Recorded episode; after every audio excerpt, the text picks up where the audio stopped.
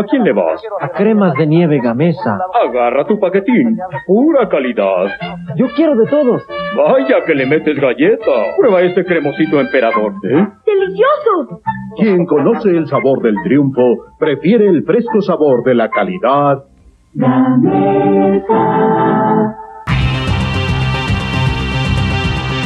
Escritores. I'm Terry Moore, and you're listening to Comic Case.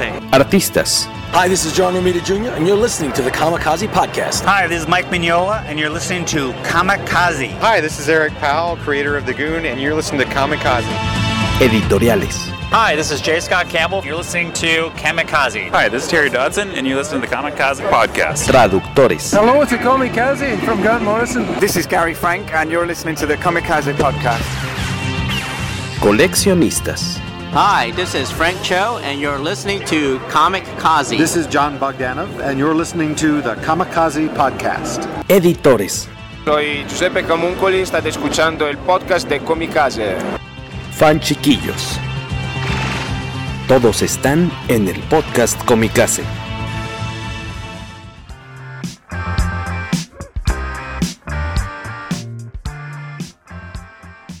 Hola, ¿qué tal? Buenos días, buenas tardes, buenas noches. Ya andamos por acá. Gracias por irse sumando a esta grabación de otro episodio más del poderoso podcast con mi casa. Estamos contentos de estar con ustedes como cada miércoles por la noche. Ya por aquí se encuentra el señor Beto Calvo. Bienvenido. Hola, ¿qué tal? Buenas noches. Albion2112 ahí en, en Twitter. Eh, también ya llegó por acá Carlos Rambert, Carlos Ramírez Bernal. ¿Cómo está usted, señor Carlos Ramírez Bernal? Bien, bien, buenas noches. Buenas noches, amigo. Gracias por estar acá eh, cotorreando con nosotros. Creo que ya por ahí están dejando algunos mensajitos. Les recordamos que este programa se está. Eh, lo grabamos normalmente los miércoles por la noche, a eso de las 10. Lo transmitimos por Facebook, por eh, YouTube y por la nueva cuenta de... Eh, se me fue, ¿cómo se llama la otra cosa que abrió Waco? Twitch. Este, Twitch. Twitch, exactamente. Eh, tiene apenas unas semanas que comenzamos a utilizarla, pero ahí también nos pueden seguir si ustedes eh, lo gustan. Y ya después, poster posteriormente, se eh, libera la versión en audio en las plataformas de, de iVoox, Spotify, Google Podcasts, en Anchor y también por ahí en eh, iTunes o Apple Podcasts, como le digan ustedes, depende si ya los vacunaron o no. Eh, en un ratito más llega Guaco que nos comenta que por ahí tiene unas problemillas de, de, conexión. Ahorita más que nada creo que con su compu tiene unos problemas de lentitud, pero por aquí ya anda, al menos este, espiándonos a la distancia. Nos manda saludos el buen eh, Guaco, también unos saludillos del Comics Reporter que acaba de subir por ahí una entrevista con... No tiene mucho que acaba de subir una entrevista con Simon Beasley, si no me equivoco, ahí en, en su canal. Estaba entrevistando a, a, personajes muy interesantes del mundo del cómic. Si gustan, chequen ahí Comics Reporter, búsquenlo en Twitter y en Facebook. Está subiendo cosas muy chidas. También saludos a la Anonymous, que ya anda por acá, y a Víctor Alfonso.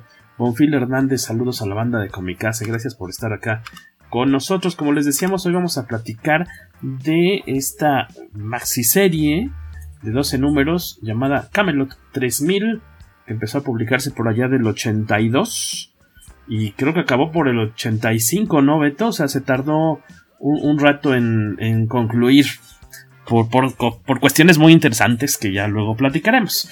Eh, no sé si quieres Hace rato que no, que no te lo pedimos, Beto, pero ¿quieres darnos una pequeña eh, sinopsis de qué va este, esta serie? Eso sí, yo como traducción y 12 cómics fueron demasiado, no acabé la tarea, por favor haznos un resumen. No, hoy sí la acabé. Ya, ya, digamos que 9 de cada 10 veces ya lo termino. Ok. Derrapando, pero lo termino. Bueno, pues esta es una historia que para fines prácticos retoma la leyenda del rey Arturo y le da un giro de ciencia ficción al trasladarla al futuro, justamente al año 3000, como bien indica el título. Es una, una historia que, como ya mencionaste, es una maxiserie, que de hecho fue en donde se inventó ese término. Ya sabemos que a las series limitadas usualmente se les conoce como miniseries, pero eso está limitado a, a las que tienen 3, 4, hasta 6 números de duración. Esto tiene una particular además de la forma en que se vendió. Habría que recordar que en aquel entonces las tiendas de cómics eran algo nuevo, era, era, algo que apenas empezaban a aparecer en Estados Unidos por ahí las primeras de ellas, y los principales puntos de venta de los cómics eran las farmacias, la botica de la esquina, puestos de periódicos y algunas tiendas eh, de conveniencia, lo que ahora son los, mini super, más o menos era, eran los que tenían generalmente uno de estos racks circulares con cómics de donde podías comprarlos, pero con esta serie se decidió hacer un experimento. Es una serie que se publicó en un papel de mejor calidad que el papel periódico que se usaba en, en los cómics regulares de Marvel o DC. Y entonces fue una serie un poquito más cara. Creo que el precio de un cómic regular de aquella época eran 75 centavos de dólar y estos costaban un dólar cada, cada cómic pero la particularidad es que no se vendió en esos puntos de venta, de venta acostumbrados. Fue la primera vez que una serie de cómic se vendió única y exclusivamente a través del mercado directo, es decir, de las tiendas de cómics. La premisa pues es muy muy básica. Todo el mundo conoce alguna versión de la leyenda del rey Arturo, que ahí, ahí pues dependerá de, de cada generación de dónde fue, de dónde lo tomaron. Yo en, en general creo que la gran mayoría de, de autores que han hecho cosas de los 80 para acá y pues casi todos nuestra versión que conocemos de Arturo viene de la película Excalibur, estrenada justo un par de años antes de, de esto. Que si nunca la han visto, se, se, los recomiendo bastante. Si quieren ver a una guapísima Helen Mirren de joven, ella era Morgan Le Fay. Aparecen por ahí también muy jóvenes actores como Gabriel Byrne, y Patrick Stewart cuando tenía pelo, y, y algunos otros autores británicos bastante talentosos. Nunca lo he visto con pelo. Bueno, o sea, ahí está tu oportunidad. Busca Excalibur. Es una buena oportunidad. Y, la, la, leyenda pues termina cuando después de ser herido en, en combate al enfrentar a, a Modred al, al, final de la historia, Arturo es eh, llevado hasta Avalon, donde la leyenda cuenta que descansará hasta que, hasta que su tierra lo vuelva a necesitar. Y esa es la, premisa básica de la historia, porque nos encontramos con que en el año 3000 la Tierra sufre una invasión extraterrestre. Entonces lo, lo que tenemos en, en, las primeras páginas de, de esta serie es justamente ver cómo la, la, invasión extraterrestre empieza a avanzar por las primeras ciudades. Y en Inglaterra nos encontramos con un chico que corre por el campo hasta que se tropieza con lo que parece un mausoleo en medio de una colina y, encuentra una cripta. Al abrir la cripta se levanta el, rey Arturo preguntando quién, quién osa despertarlo y por qué. Entonces pues es tal cual la, idea de, cumplir con esa parte de la leyenda, de, de volver cuando su tierra más lo necesite, pues es para repeler una invasión extraterrestre los siguientes números de la serie, pues es como se da la tarea de hacer las, las, cosas obvias para establecerse como líder de la defensa de la Tierra, que lo primero obviamente es reclamar Excalibur, para, para que lo reconozcan como el legítimo monarca de, Inglaterra, y después tratar de localizar a sus caballeros, que se supone que reencarnaron en diferentes partes del mundo, y el hecho de que él despierte nada más tiene ahora que, que encontrarlos y visitarlos para que estos puedan recordar sus vidas pasadas. Y esa es la, la, premisa básica, es tener a una versión futurista de Arturo y los caballeros de la mesa redonda tratando de repeler una invasión extraterrestre. Ahí con la historia de Mike W. Barr y arte de Brian Boland, que es bastante lucidor en todo el, el cómic, ¿no? Ya llegó Waco, por cierto, bienvenido. Que tenías ahí problemillas con la compu, ¿no?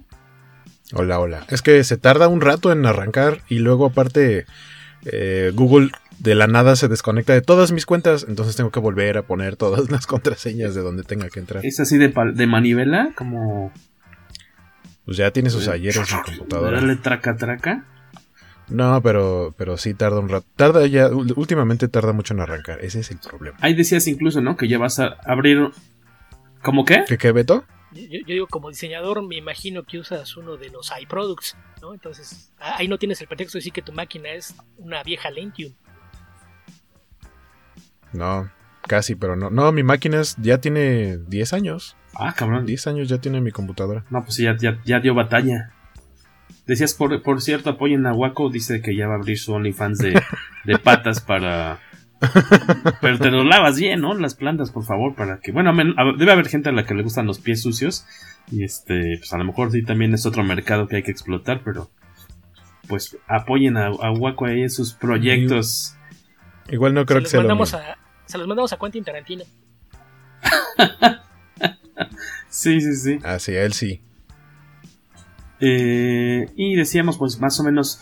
No más o menos, de quiénes está. quiénes crearon esta esta maxiserie, como bien decía Beto, la primera que sale al mercado en, en eh, pues para tiendas de cómics y lo que decía Beto esta cuestión del papel leía ¿cómo le llamaban? Ah, bueno, que este el, el tipo de papel era el Baxter Paper, es lo que estaba leyendo que eh, vamos, lo que normalmente tú leías tus cómics antes era eh, lo más común era en este pues, papel de rotativa, ¿no? Papel periódico.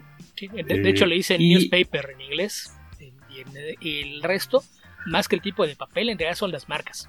Eso cuando oigan ustedes cerca de ah, tipos de papel, son las marcas. En cualquier papel de, de arte, Guaco no me dejara mentir, el papel este de acuarelas eh, Canson se llama así porque Mm, esa es la marca. claro.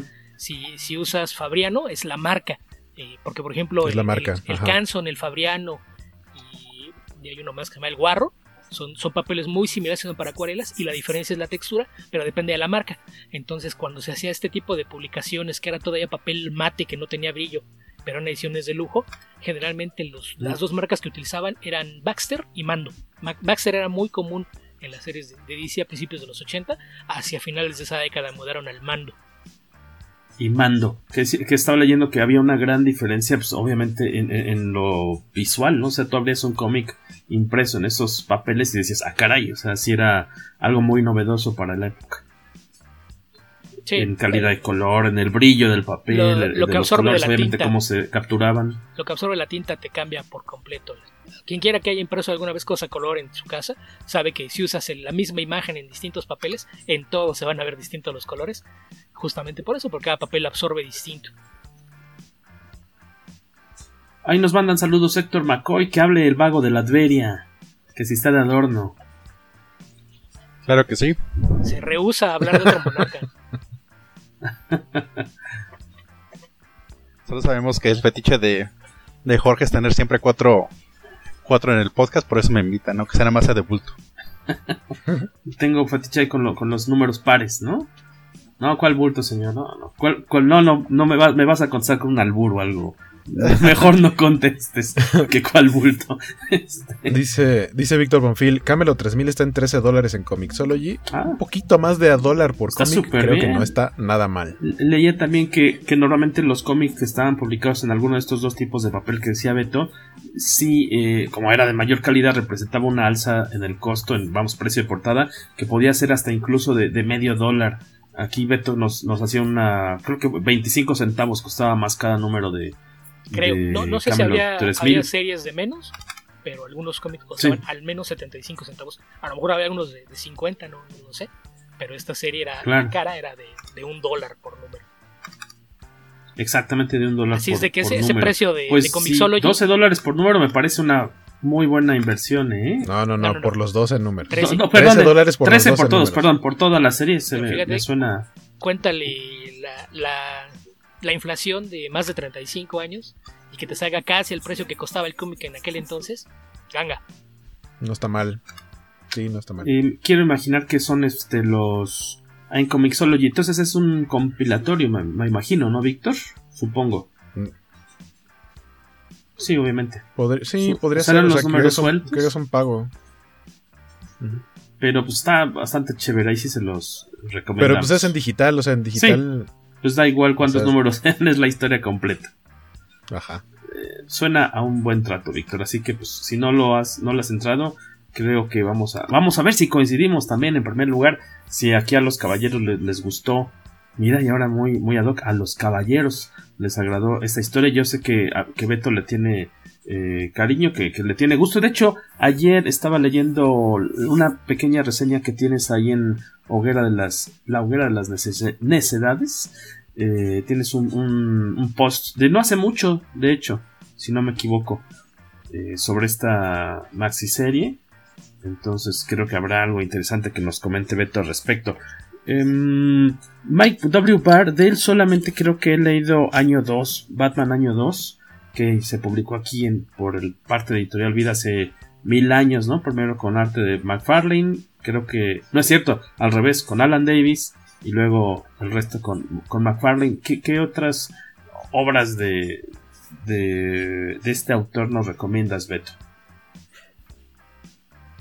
Y México yo creo que se le debe conocer más por su trabajo justamente en Batman, pero desde antes de, año 2.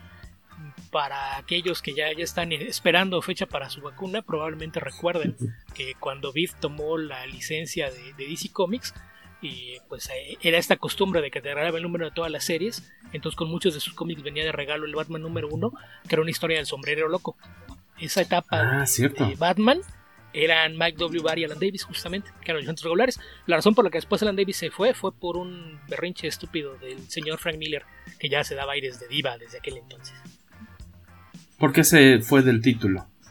Eh, por la pistola que utiliza Joe Chill tal cual eh, resulta que quien haya leído año 2 pues sabe que la, la, pistola es parte importante en la historia y aparece muchas veces a lo largo de la misma. Batman tiene la pistola y todo la, el número es un cuestionamiento moral si debe usarla para vengar la muerte de sus padres. Entonces la, la pistola aparece constantemente en, en el cómic y resulta que iban a la mitad de la serie y un día llega el editor con Alan Davis y le dice, oye, es que, ¿qué crees? Es que Frank Miller está haciendo el origen de, de Batman, era el, el año 1 obviamente, Dice, pero la pistola que pusieron allá, lo, lo que dibujó Mazzucchelli es una pistola distinta. Entonces queríamos ver si, si puedes redibujar tus páginas para cambiar la pistola. Alan Davis los voltea a ver extraño y dice, ok, ¿en qué tantas viñetas aparece la pistola en su cómic? ¿En una o dos? En él me aparecen más de 20, ¿no sería más fácil que ellos redibujen su pistola? no, no, pero, pero son Frank Miller y, y David Mazzucchelli, ¿cómo crees que les vamos a decir algo? Redibújalo tú. Entonces le, les dijo, ah, ok, ellos valen mucho más que yo, ya me dijeron que, que mi trabajo bien gracias, que aquí no lo aprecian, mm. renuncio, a ver quién les acaba la serie. Y después de tener el precioso arte de, de Alan Davis en la historia, nos trajeron un pinopero ahí a, a, llenar con capas todas las partes en donde no podía dibujar las cosas y la serie la terminó Todd McFarlane.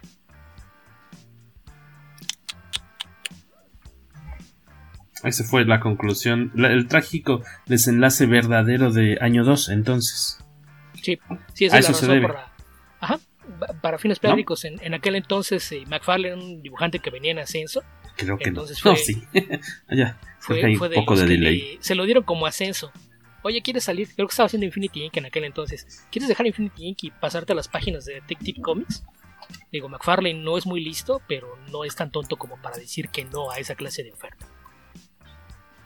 Bueno, no es muy listo para muchas cosas, pero sí para los negocios, Beto. Excepto cuando se trata de comprar pelotas. Ahí sí tiende a cometer errores.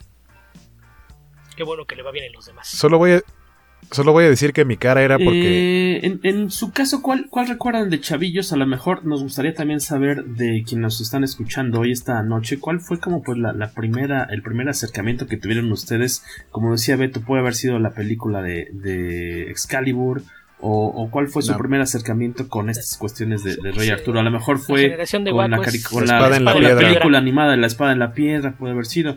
Nos referimos a que, porque Excalibur es del 80, ¿no? ¿La espada en la piedra será setentera sí. o más o hacia atrás? Sesentera, probablemente. Sí, sesentera, yo creo. Sí, igual como dice Guaco, la espada en la piedra. 63. Pero creo, pero creo que la versión que más me acuerdo recientemente es la que eh, hizo Sam Neill, que era este Merlín. Creo que era una película para televisión. Muy mala. Se centraba, se centraba, más en Merlin. Que también es actuaba. De... Ajá. Ay, este, Elena Boham Carter y. Y este. Ah, no, no, me acuerdo quién hacía de este. Ah, bueno, nada me acuerdo de Elena Boham Carter y Sam Neill, que eran como los protagonistas principales. Bueno, este, Elena era la villana. Entonces seguramente el acercamiento de muchos fue a través de la espada en la piedra, que es del 63, que no existíamos, pero que nos tocó ver este en videocassette o en la tele a lo mejor, ¿no? O a lo mejor... Pro. Sí y no. Hace mil años que no la veo, ¿eh? Me gustaría... Ah, es fantástica. Está en Disney Plus y la verdad es que muchas de las películas eh, viejitas claro, de Disney les hicieron una remasterización, pero no de esas que hacen que pierda. Que, que fue lo que le hicieron al, al, intro de todas las películas de. Al Steamboat Willie. Que le hicieron una remasterización en la que se pierde totalmente el grano de la película y se ve súper feo. Eso no se lo hicieron a las películas. Las películas, si las ves en una pantalla 4K, se ve como la textura del grano de la película y están muy bonitas. Espada en la piedra se ve bastante padre. Sí, aparte la animación es muy padre porque la, la textura como si fuera medio sketchy. Que hace que sea muy bonita. Y esa película está padre todo excepto el final. Porque al final se siente como, se nos acabó el dinero, aquí terminamos. ¿En qué termina la espada en la piedra? Pues en nada de Arturo es rey y... Ajá. Spoiler de hace como 40, 50 años. Ajá. 60, casi 60. Este, es, es, es, ajá, de, es rey, lo llega a revistar Merlín y, ah, en el futuro serás muy famoso. Fin. Y ya. Ajá, en la secuela. Las Bermudas. Mer, Merlín hace lo mismo que el genio en Aladdin. Se va. Junta sus, sus cosas y se va. Ah, bueno, más bien, Merlín se va cuando se enoja y luego regresa ya de vacaciones del futuro. Eso es bien como la mejor que... forma de, de, enseñarle lecciones a Arturo es, ah, sí, ¿te crees muy machito? ¿Crees que tú solo puedes? Ahí te quedas.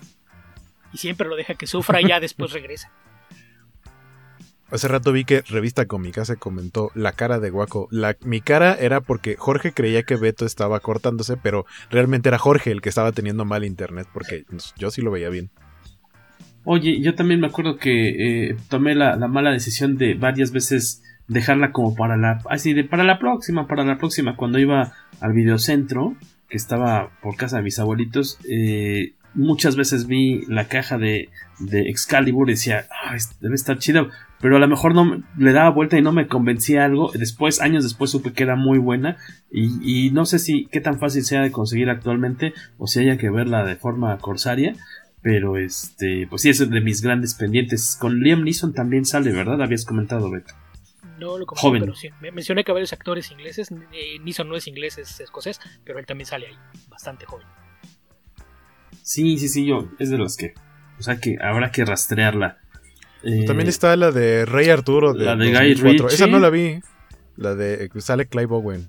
Ay, esa sí es Okay. insufrible. Son No la vi. Keira Knightley. Nunca la he visto. Yo nunca la he visto. Knightley. Pero Mira, la que. la que Ima- sí- Imagínate a la flaquita de Ajá. Knightley agarrando un arco largo de estos eh, famosos de, de los ingleses y usándolo para disparar Ah. flechas el doble de distancia que los pictos a los que están enfrentando. O sea, los pictos usan arcos largos y no logran que las flechas atraviesen un lago. Y ella va y le arranca un, un arco a, a un tipo como de dos metros, fornido. Le agarra, le agarra el arco y lo, lo tenés así, bien, bien fácil. Y la flecha atraviesa hasta el otro lado y mata a alguien. Entonces, sí, es esto de haber promovido esto como la verdadera historia detrás del- de la leyenda.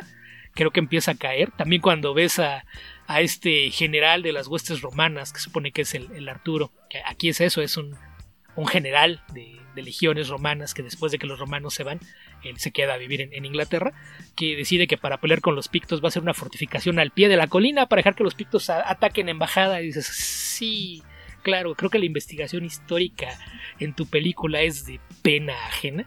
Si hubieras ido a ver las ruinas del muro Adriano, sabías que parece la moneda china, es la cordillera hacia arriba de las colinas y tú vienes y lo pones en el centro del valle para ver a los pictos en descenso. Esa es una batalla en la que los ingleses jamás hubieran sobrevivido.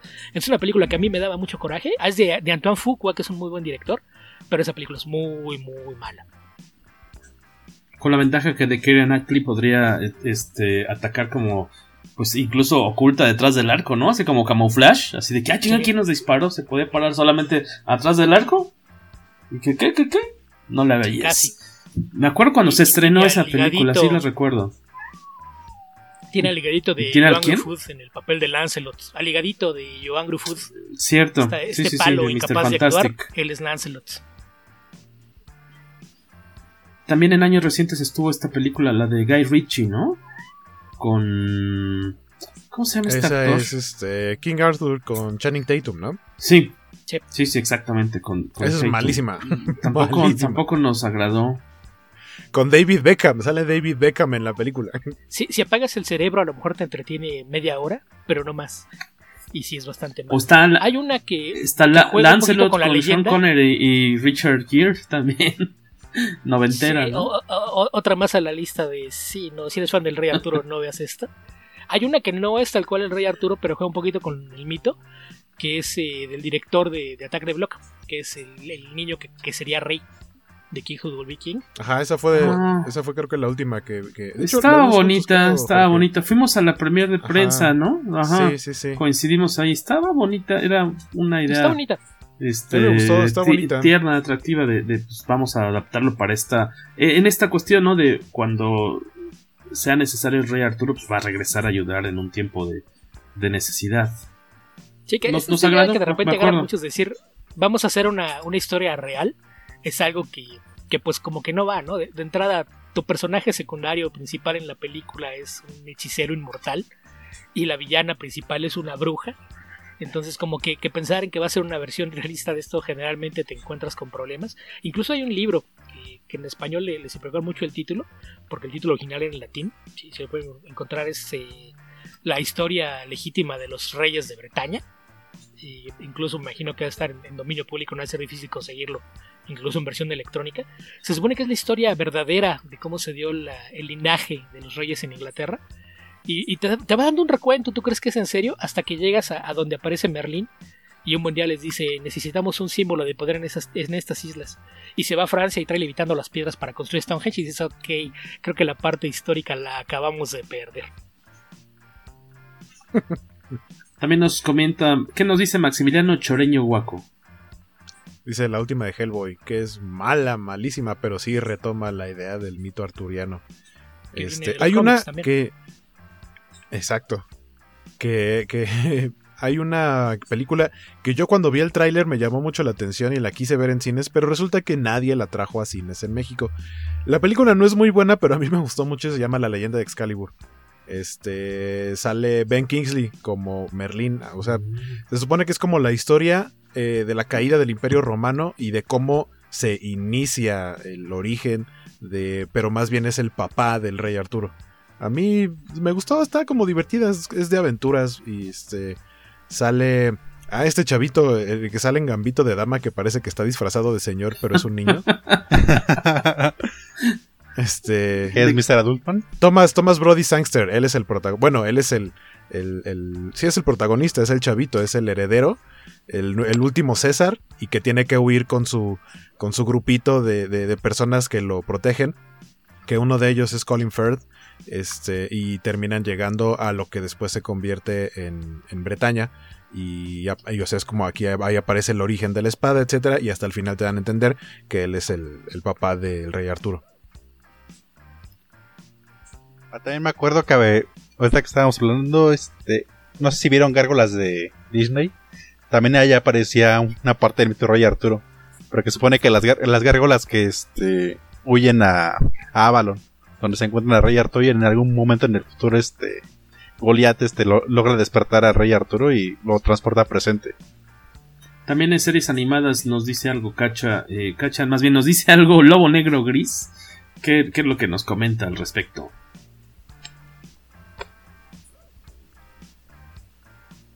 Cri, cri. ¿Qué es lo que nos comenta Lobo Negro Gris, Cacha? En la pantalla ah. está. pues no dices quién. Dice, Perdón, Carlos Rambert. Eh, Carlos Rambert. No, no, dijo mi nombre en un enunciado anterior y después dijo lo del comentario. Sí, dijo, hizo, hizo, una pausa larga. Layo no se enfrenta. Dice, Layo no se enfrenta a Rey Arturo en uno de los capítulos. No, me, no lo recuerdo. Y eso que son pocos hasta ese, ¿no? Sí, yo también sí recuerdo eso. Eh, yo eso sí me acuerdo que Munra se disfraza de Rey Arturo para engañar a la Dama del Lago para que le des Excalibur. Ah, hay otra con Natalie Portman, ¿no? También que sale este. Eh, Harry Osborn, ¿cómo se llama? James Franco. James Franco, ¿no? Con. Con Natalie Portman y con alguien más. Ay, este, sí, te si ahorita les investigo cuál era. Eh, comentan, preguntan por ahí también. Eh, Alberto Palomo, ¿qué, ¿qué, nos pregunta Beto? ¿Qué nos pregunta Alberto Palomo? ¿Beto Calvo? Alberto, ¿no sé si qué comenta Alberto? Sí. Y dice, ha hablado de, de Demon Knights de Jack Kirby que usa mitología del rey Arturo. Sí, en general siempre que haces historias con espadas y caballeros. Por ejemplo, en cómic mexicano no lo hemos mencionado, pero para quienes siguieran los cómics de Carmatron y los Transformables, de, del difunto Oscar González Loyo, mm. él también hizo cosas con la espada. La espada es uno de los objetos mágicos que tienen los, los suya. La espada que usa Sabut se llama, el, el, que empieza como un chavito y luego es como un, un, bárbaro pelirrojo. La espada que él trae te dan a entender que es Excalibur. Que en algún momento, mientras él, él no estuvo, estuvo congelado, fue la espada que usó Arturo. Pues como... Ah, también, también una de las de Transformers, la del último caballero.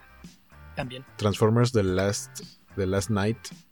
Este también, o sea, mezcla la. No, no solo el método arturiano con, con, la realidad, entre comillas, o sea, con, con, la, más bien con la actualidad.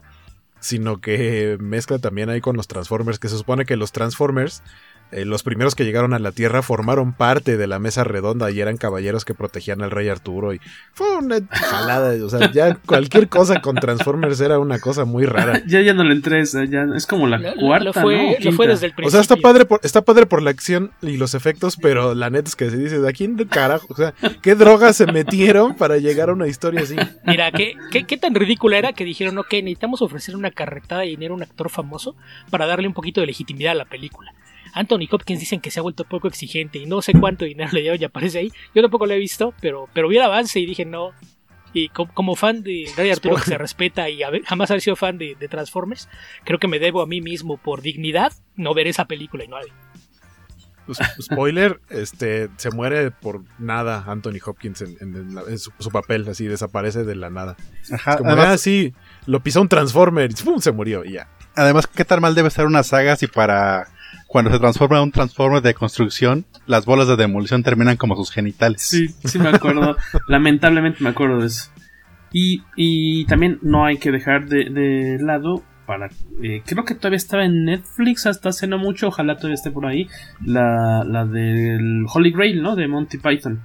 Muy, muy divertida para aquellos que quieran ver un poquito de, de humor a la antigüita. Con No unas... una- por ahí la- todavía la alcanzamos a ver hace algunos meses. Ojalá la, si no la han checado, pues hay que rastrearla. Ahí se las dejamos de tarea. ¿no? Y también Y regresando se a viene, esta. se viene una película nueva. Por ahí estaba anunciada desde el año pasado. Ah, la del los que Green Knights. De Green Knights, la leyenda del Caballero Verde, que es una, una historia de la que hay una película, debe ser de los años 80 con Sean Connery, que probablemente igual la, la- la gente de cierta edad a lo mejor la recuerda de, de cine permanencia voluntaria, a aparecer por ahí de repente. Y la nueva versión es con Dev Patel, este chico que apareció en Quién quiere ser millonario y después en The Lazar Bender. Él, él es el protagonista de, de esta historia. Y el director es David Lowry, que es un, un director de, de cine del mal llamado de arte, que hace generalmente cosas interesantes y se ve bastante bien el, el avance. Por ahí ya le, le reasignaron fecha y empezó a circular hace unos días el, el avance. Por ahí busquen el, el video. Green Knights, el trailer es una producción de A24, este estudio británico que generalmente produce cine de bastante calidad. La película que hacía Beto de- con Sean Connery es Sword of the Valiant. La espada del valiente del 84, como decía con, con Sean Connery. La de Monty Python sí está en Netflix, ya acabo de revisar. Ah, pues ahí. No pierdan más tiempo. No ahorita, ya en la noche, más nochecito, la ponen. Ya en la noche a las Di- di- 10.35. a las 11.59, diversión garantizada. Ta- ta- tal vez sea la mejor Gracias forma de ver a los caballeros de la mesa redonda huir atemorizados del conejo asesino. Mar- miércoles de podcast, se me había olvidado. Saludos a todos, tarde pero sin sueño, Marco Díaz Gómez. Muchas gracias. Oye, pues retomando esta, esta cuestión del cómic, eh, como decía Beto, pues es una actualización. Reactualización para el 82, decíamos. Eh, del 82 al 85 se hace esta, esta serie. Leía por ahí que, que eh, Brian Boland, pues, siendo un perfeccionista, cada vez le metía más y más trabajo a- al trazo ¿Quién de dijiste? este. Brian Boland. Le, le metía Ah. más y más trabajo a este a este cómic, Ah. a las páginas. Ahora no. Ahora no lo ahora no confundí dijiste- con. Ahora no dijiste McCormick. no dije Dave Gibbons. Este. Y, y que para el último número. eh, decía Mike W. Barr en alguna entrevista, me parece. Que tardó nueve meses en terminar de dibujar el último número de, de tan. Tan tiquismiquis que, que es este. Es que Boland cu- hasta que quedó empezó como quería. Cuando empezó a haber retrasos le dijeron no importa, como esto va directo a tiendas no tenemos problemas con las devoluciones, se está moviendo bien, entonces tú dedícate a hacerlo lo mejor posible, yo creo que a lo mejor algunos se van a quejar, pero igual lo van a comprar, entonces tú, tú dedícate a lo tuyo y, y disfruta tu trabajo. Y eso fue lo que hizo. Que hay una historia curiosa con la portada del primer número, que por ahí le enseñaste hace un rato. Eh, me imagino que quien tenga cómics de, de Brian Boland o, o portadas, recordar que hay un- una cosa muy característica en su firma, que es que la N está invertida.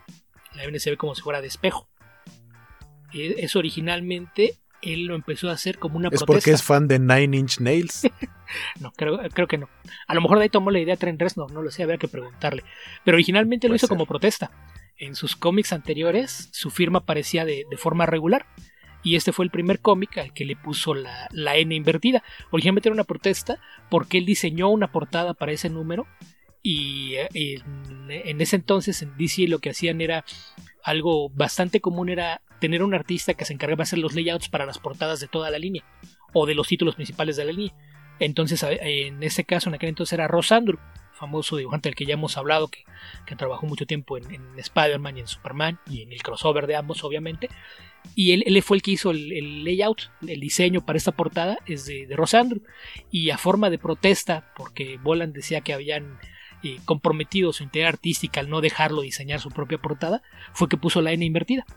Esa es la, razón por la que, aparece. Esa es la primera vez que él, él usó así la N en la firma. Y después, pues resulta que le gustó estar poniendo la N invertida y se convirtió en la marca de la casa. Y a partir de ahí ya todo su trabajo tiene la N invertida en la firma. Sí, de, Óigame, pero si a mí me dicen, este, aviéntate un dibujo sobre un layout de Rosandro, mira. sí, pero, pues la, es este, Brian Boland. Sí, ahí sí. O, sea, sí, ok, sí, respeto al señor Andrew, pero sí, sí saben quién soy yo, ¿verdad? Ah, ahí sí. incluso, incluso nosotros como fans de, Superman y Spider-Man le tenemos un cariño especial al trabajo de Rosandro. Pero en aquel entonces, tal vez con el trabajo muy reciente, pues era un artista muy sólido al que todo el mundo reconocía dentro de la industria. Pero pues bueno, era un talento que venía en ascenso y, y tan es así que le dieron esta serie que era un experimento, justamente pensando en qué tanto podía vender su arte. Entonces, pues sí, sí, poquito el, caso de, jerarquías. Eh, yo creo que Alan Davis es mejor artista que Frank Miller, pero pues Frank Miller era el que vendía, entonces eh, a la hora de tomar partido allá, pues se orientaron por aquel. En este caso, pues Bolan tenía poco tiempo en la compañía, se fueron con el, con el de casa y, y pues la, portada ahí está. Incluso no sé si, si alguno de los TPS o, hardcovers, lo que aparece es una reversión del boceto original que había hecho Bolan para, para el número uno. Eh, si, no, si no, al menos en el pasta dura por ahí viene la, la ilustración en las páginas finales de, cuál era la portada que él había hecho y que le dijeron, no, usas la de Andrew. Eh, platicando ahora, ahora sí que de, la historia comentada Beto, pues es esta cuestión de que en el futuro, eh, ya después de incluso la Tercera Guerra Mundial, la, Tierra ha sido... Eh, ¿Qué tal en el futuro? ¿En, el año 3000 más o menos. es lo que nos dice el título, más o menos. es el año 3000 porque si fuera en el año 3002 sería Exacto, Camelot, 3002. con dos semanas. Eh, está esta cuestión de la, de la invasión, un, un chavito, digamos, no sé si, bueno, no accidentalmente, sino que más bien es su destino despertar a, rey Arturo, está siendo perseguido por unos extraterrestres y eh, como estamos viendo ahí en pantalla, pues aparece de una, una especie de, de mm, se lo encuentra con una cripta, ¿no? En un... Sí, parece, como dices, parece como predestinado a, encontrarlo porque cuando él llega a esconderse a, a, este lugar dice, conozco estas como pues, no, son, son como catacumbas o algo así, es un lugar que está como, son como cuevas. Pero dice que él conoce como, como su cara o como la palma de su mano, que es la, expresión más común. Este, entonces no necesita luz y puede conocer perfectamente por dónde moverse para que no lo encuentren eh, los extraterrestres y, de pronto dice, no puede ser, seguramente entonces no conozco también mi cara o la palma de mi mano porque estoy perdido. Y de la nada se tropieza, choque con algo y resulta ser la, tumba del rey Arturo, la cual termina abriendo y el rey Arturo así de y quién me despertó. Y resulta pues que estuvo dormido un buen tiempo, más de lo que él esperaba. Y tal cual como decía Beto también, pues eh, los siguientes números eh, van a tratar de eh, cómo él con ayuda de este, de este muchacho van a buscar a los a los demás, a bueno, a una parte de los caballeros de, la mesa redonda, porque pues eh, menciona en alguna parte del cómic que eh, originalmente eran más de 100 eh, caballeros, pero pues al menos... que esos eran los que importaban, Jorge, los que sí tenían nombre. Los que sí tenían nombre, los que no eran extras. Los que sí tenían asiento frente a la mesa redonda. Los... Exactamente. no eran becarios. No, no les alcanza para despertar como a 6 o 7 eh, con ayuda de este chico Tom Prentice, eh, van a, buscarlo en distintas partes del mundo, se empiezan a hacer como, como equipitos y poco a poco van revelándose eh, con la ayuda de unos medallones en forma de, espadita que les da Merlin. Así casi casi solamente tiene que presentarles ellos el medallón a, a, la vista de estas, de, estos, de estas personas que podrían tener a un caballero de la mesa redonda viviendo en su interior dormido, simplemente para que esto, este medallón les traiga eh, pues la memoria de nueva cuenta eh, y, sepan que ellos en otra vida eh, o hace muchas vidas fueron algunos de los caballeros del, del rey Arturo. Y déjenme les muestro otra, otra de las imágenes. Poco a poco pues se van despertando otros de los de los caballeros. Ahí el, el que obviamente el que llama más la atención el, el, caso es el de Tristán, ¿no? Que es el que reencarnó como mujer. ¿Por, por qué, por qué no me sorprende que estás pensando en sexo? Este? No, no sé. Podrías haber hablado de. Podrías haber, Sí, ¿Por qué yo- no me sorprende que te hayas ido al Per- sexo? Percival. Porque este, ti- tienes a un samurái, tienes a un mutante, tienes a una Hay de mujer todo, ¿no? Es multicultural. Y, y tú te fuiste al caballero que reencarnó en mujer y por lo tanto tiene una relación lesbiana. ¿Por qué? Pu- Pues el, ¿Por es, qué? el, Es es que- el que tiene pues el mayor conflicto y de hecho de repente creo que a mí eh, hay un momento en el que ya me pareció como pesado que eh, este personaje que tiene este conflicto de que era un cuate así gigantón, bigotón, ahora es una chava y todos los personajes de la serie constantemente se lo están subrayando así, no, ya es que tú eres mujer, ya deja de estar diciendo que eres hombre, tienes que acostumbrarte a ser mujer y utiliza tus encantos para distraer a los enemigos y demás, pero es de tiro por viaje. De repente, creo que en un momento se me hizo un poco pesado eso. eh, hasta que ya por fin se, se- se resuelve de, cier- de cierta forma. Porque lo que está tratando es, de, obviamente, de, de volver a, a ser hombre. Porque también tiene esta ilusión de encontrarse con su amada de otra, de otra vida. Con Isolda, ¿no? Isolda. Con Isolda. Ahí, ahí, ahí yo estoy, eh, o sea, en el sentido de, de decir que es la que más llama la atención, estoy de acuerdo con Jorge. ¿Por qué? Y para su Porque época, de los aparte, demás ¿no? No, no, no, no, no solo por la época, sino porque de los demás no hacen más ruido en la historia. Del, del- del personaje que marcan mucho ruido en la historia es el de, el de Tristán. De los demás, de vez en cuando se acuerdan del que, del que viene de Sudáfrica. Que- así ajá. de, ah, mi familia. Pero lo mencionan una o dos veces. Y el que realmente, o sea, el que es samurái, pues es samurái y su único conflicto es que cuando lo encuentran estaba a punto de, de o sea, dijo, fallé en mi misión, ni modo, me tengo que morir yo también. Ajá, entonces eh, se va a suicidar, va, va a cometer seppuku, dice, como dice Jorge, y, y lo detienen y ya, o sea, más allá, más allá de eso no tiene realmente un conflicto, todos los demás están como personajes de apoyo que obedecen a las, a las órdenes del rey Arturo, pero el que sí tiene una historia más compleja es Tristán. Sí, ni siquiera el que es un mutante de dos metros y medio le hace problema. El Percival, ¿no? Ajá, sino nada más porque es mujer. Y aparte, es- este, no sé, no sé si al último reviraron, pero me parecía que todo el guion era, como, como dándole el camino de que ahora que es mujer, debe portarse como una mujer.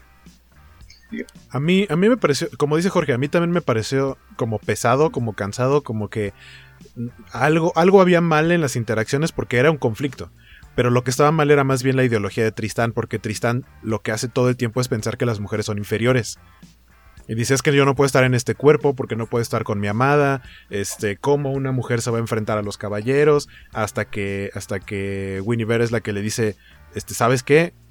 Una mujer puede hacer este tipo de cosas. Y hay muy pocos diálogos de ese tipo, pero ahí el problema era de él. Y hasta el final, siento que fue muy de la nada cuando empieza como a, a aceptar que ya está en el cuerpo de una mujer. De la nada, o sea, porque todo el tiempo está súper enojado de no, es que yo soy un hombre y necesito tener pilín. Y, y de pronto hasta el final es como de, ah, sí, cierto, ¿verdad? Así en dos viñetas. Y, y yo dije, bueno, ok, pero qué bueno que ya se acepta. Sí, ni, si- ni siquiera cuando se encuentra con Isolda, que Isolda también reencarna y ella, y ella sí es mujer. Cuando se la encuentra dice, yo te, este, yo te amo, tú me amas, no importa que los dos seamos mujeres. Podemos ser felices, pero, pero Tristán es, no, no podemos ser felices porque soy mujer, yo debo ser hombre. Ah, una fra- algo que la verdad me dio risa ya cerca del final en cuanto a esta relación es que le dice, no te puedo dar lo que tú te mereces. Eso sí sonó muy, o sea, sé que no era la intención, pero sí suena como... Ya cuando hiciste Muy- la traducción te sonó a... Exactamente. A ajá, reggaetón. Y, y le contesta, y Solda le contesta y le dice, ¿quieres dejar de pensar en lo que me puedes dar y mejor pienses en lo que yo quiero? Y yo dije, ah, turn down for what? Y, y viste que, por ejemplo, hay un par de viñetitas en las que de repente este Tristán eh, con su cuerpo de, de, mujer, lo vemos muy poquito como hombre, es, es dices, es David Bowie, ¿no? De repente por ahí en, sí, sí, en sí. dos, hay una dos viñeta, viñetitas hay una que dices... en particular, ajá, en la que nada más le falta el rayito en la cara. Algo que sí es que para hacer el año 3000 se ve muy como los 80. Sí, por ahí este, leía unos comentarios de que, pues a fin de cuentas, es el 82 cuando se crea esta historia, se publica, pues es una idea de cómo va a ser el futuro, pero pues pe pensar en los años 80. Entonces, a lo mejor por, el, por ese, como la propuesta eh, visual, creo que no, aunque está súper bonito el dibujo de anatomía, las expresiones, los rostros de, de Boland me gustan mucho, las manos, la expresividad de las manos, las posturas, está bien chido, pero de repente como el diseño de cómo se va a ver el futuro, creo que no envejeció muy chido. Ah. No, no sé ustedes qué digan. Pues es que es complicado pensar en cómo va a ser el mundo dentro de casi mil años. Sí. O sea, si, si no podemos imaginarnos cómo va a ser la moda dentro de 10 años, mil, imagínate. Sí, sí, sí. Ajá, además, en, en, algún punto te dicen que el mundo se destruyó y te volvieron a empezar. a lo mejor en ese año 3000 están en sus 80s. oh, no, otra vez. Ajá, pero, pero, ya, pero ya con acceso a tecnología un poquito más avanzada. Fea como la chingada, pero más avanzada. No más, su, sus interiores de las naves están horribles, o sea, sus letritas. Sí tenían de pronto tableros con letritas como de computadoras de los 80. Pero. Y yo así de, ok. No, no puedes negar que, que, todo tenía un diseño como muy intuitivo, muy amigable con el usuario, porque estas personas que son como del de hace 1500 años se suben a cualquier aparato y saben manejarlo de forma muy rápida. Sí, no. Muy rápido, no, no, entienden, pero... esta palanca es por acá. ¿Recuerdan su vida pasada? Pero no pierden los recuerdos de pero su siguen, presente. sus habilidades siguen manteniendo okay. siguen manteniendo o sea un, la, la, identidad pasada no suplanta a la que ya tenían. Bueno al rey Arturo le sabe a, a todo eh aunque los demás ah, tienen pero, razón. pero el rey Arturo no reencarnó los demás sí pero el, pero el, rey, el rey, rey Arturo, Arturo, como que todo le funciona en el caso con... de Arturo tienes tienes tienes la justificación clásica de la ficción. Fue un hechicero literalmente. ¿por qué le salen las cosas a Arturo? es hora de Merlín no, no, preguntes.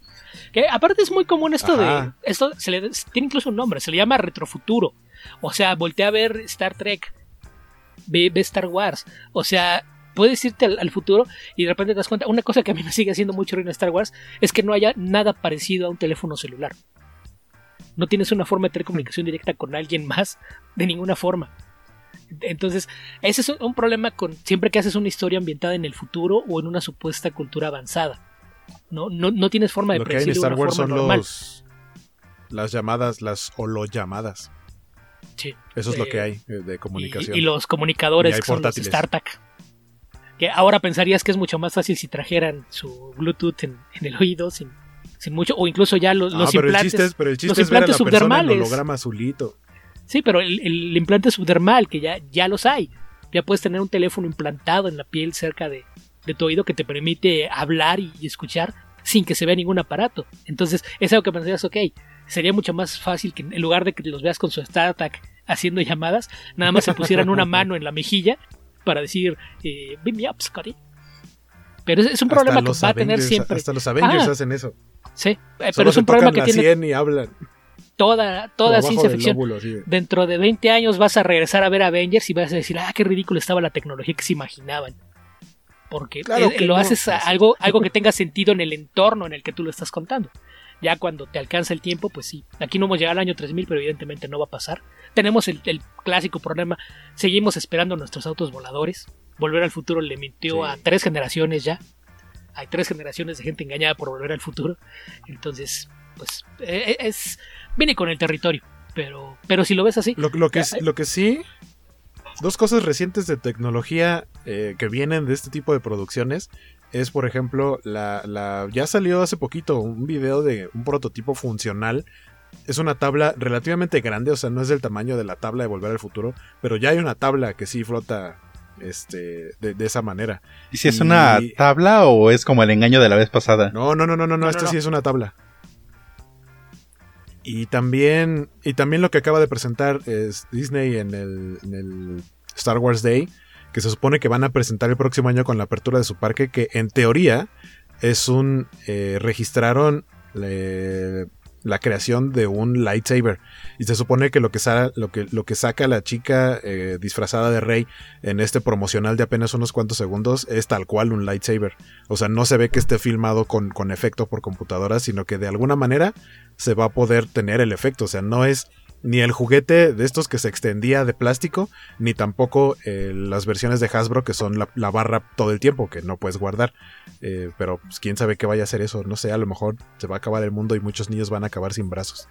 Sí, es lo que pienso que la siguiente generación va a estar manca. Una cosa que me molestaba la tecnología de, esta serie es que al parecer no existe el radar. Porque de, no ser por Berlín nunca sabrían cuando las naves están aproximando. es cierto, tienes razón. Merlin eh, más de una vez les avisa del peligro inminente porque ellos están en nueva eh, nueva le llaman nueva, Camelot. que es como la mansión de lujo un castillote en el espacio que tiene Lancelot, de que, Lancelot. Es, que es un es francés verdad si no me equivoco. Eh, es, un magnate francés es el Tony Stark del futuro. Es el Tony Stark del futuro porque es el que tiene acceso a tecnología porque hizo su fortuna vendiendo armas y pues se los lleva a vivir a todos allá porque tal cual eh, el rey Arturo decide que esa va a ser Nueva Camelot y pues se chingan.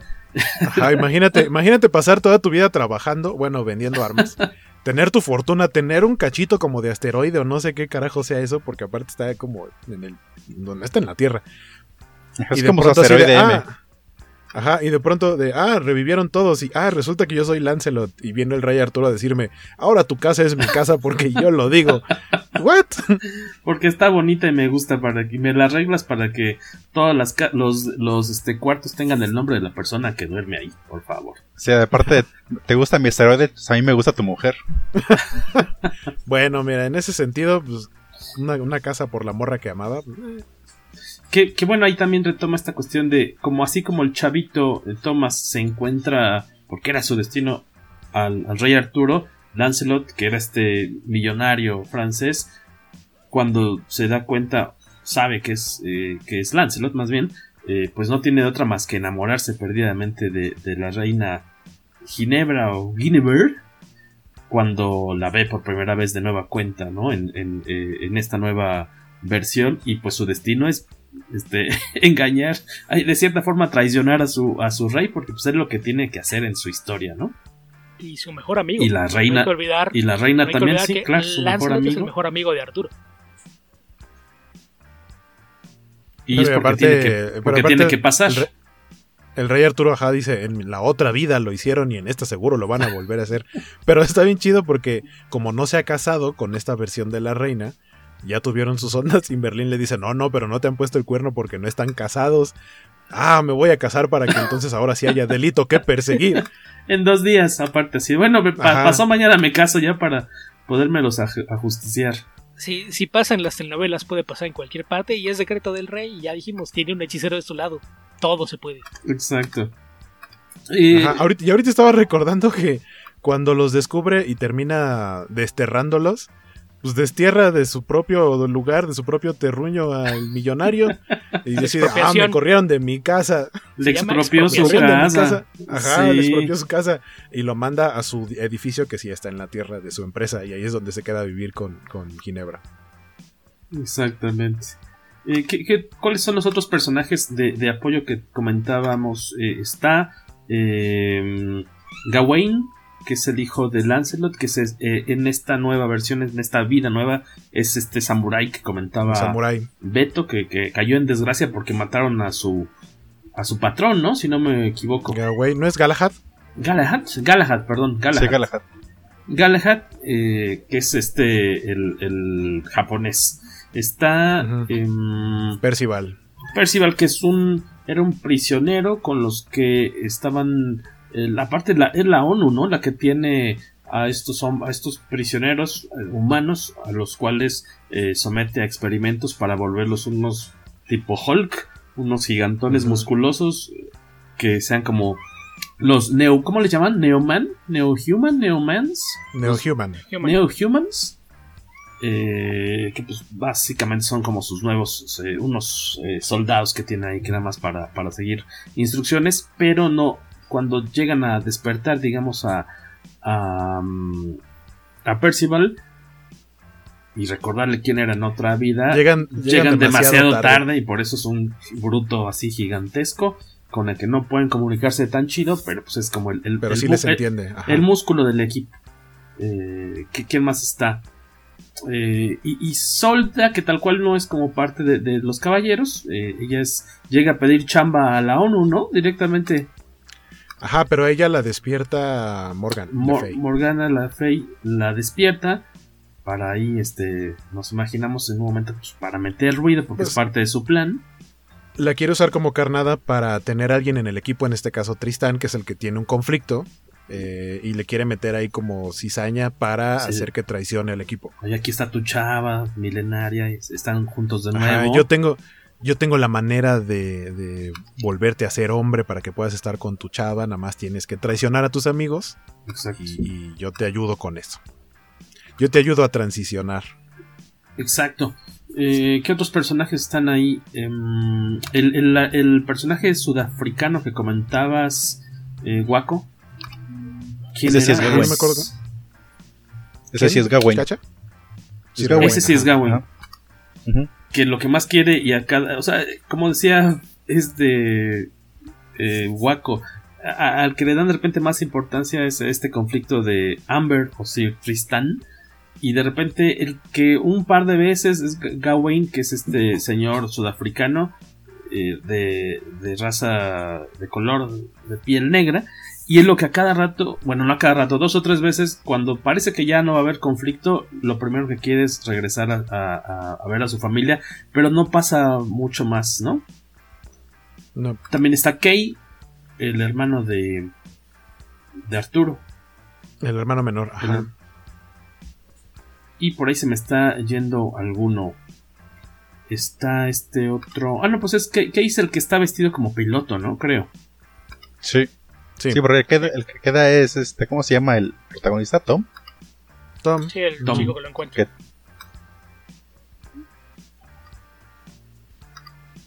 Tom, que por cierto se enamora de Amber, que después... Eh, pero aparte, justo Amber, Amber se, se, iba a casar cuando la despiertan y justamente el padrecito está diciendo si alguien este desea oponerse y llega Tom a decir yo porque este esta muchacha de aquí realmente es un caballero de la mesa redonda ah, y, en, ese momento vuelven prácticamente villano al que iba a ser el esposo de, de Amber, que ahora termina siendo Tristán, y dice, ¿cómo voy a tener el cabello largo? Necesito cortármelo con una espada para tenerlo así, este, como peinado de, de, de, morra de Mad Max de los 80.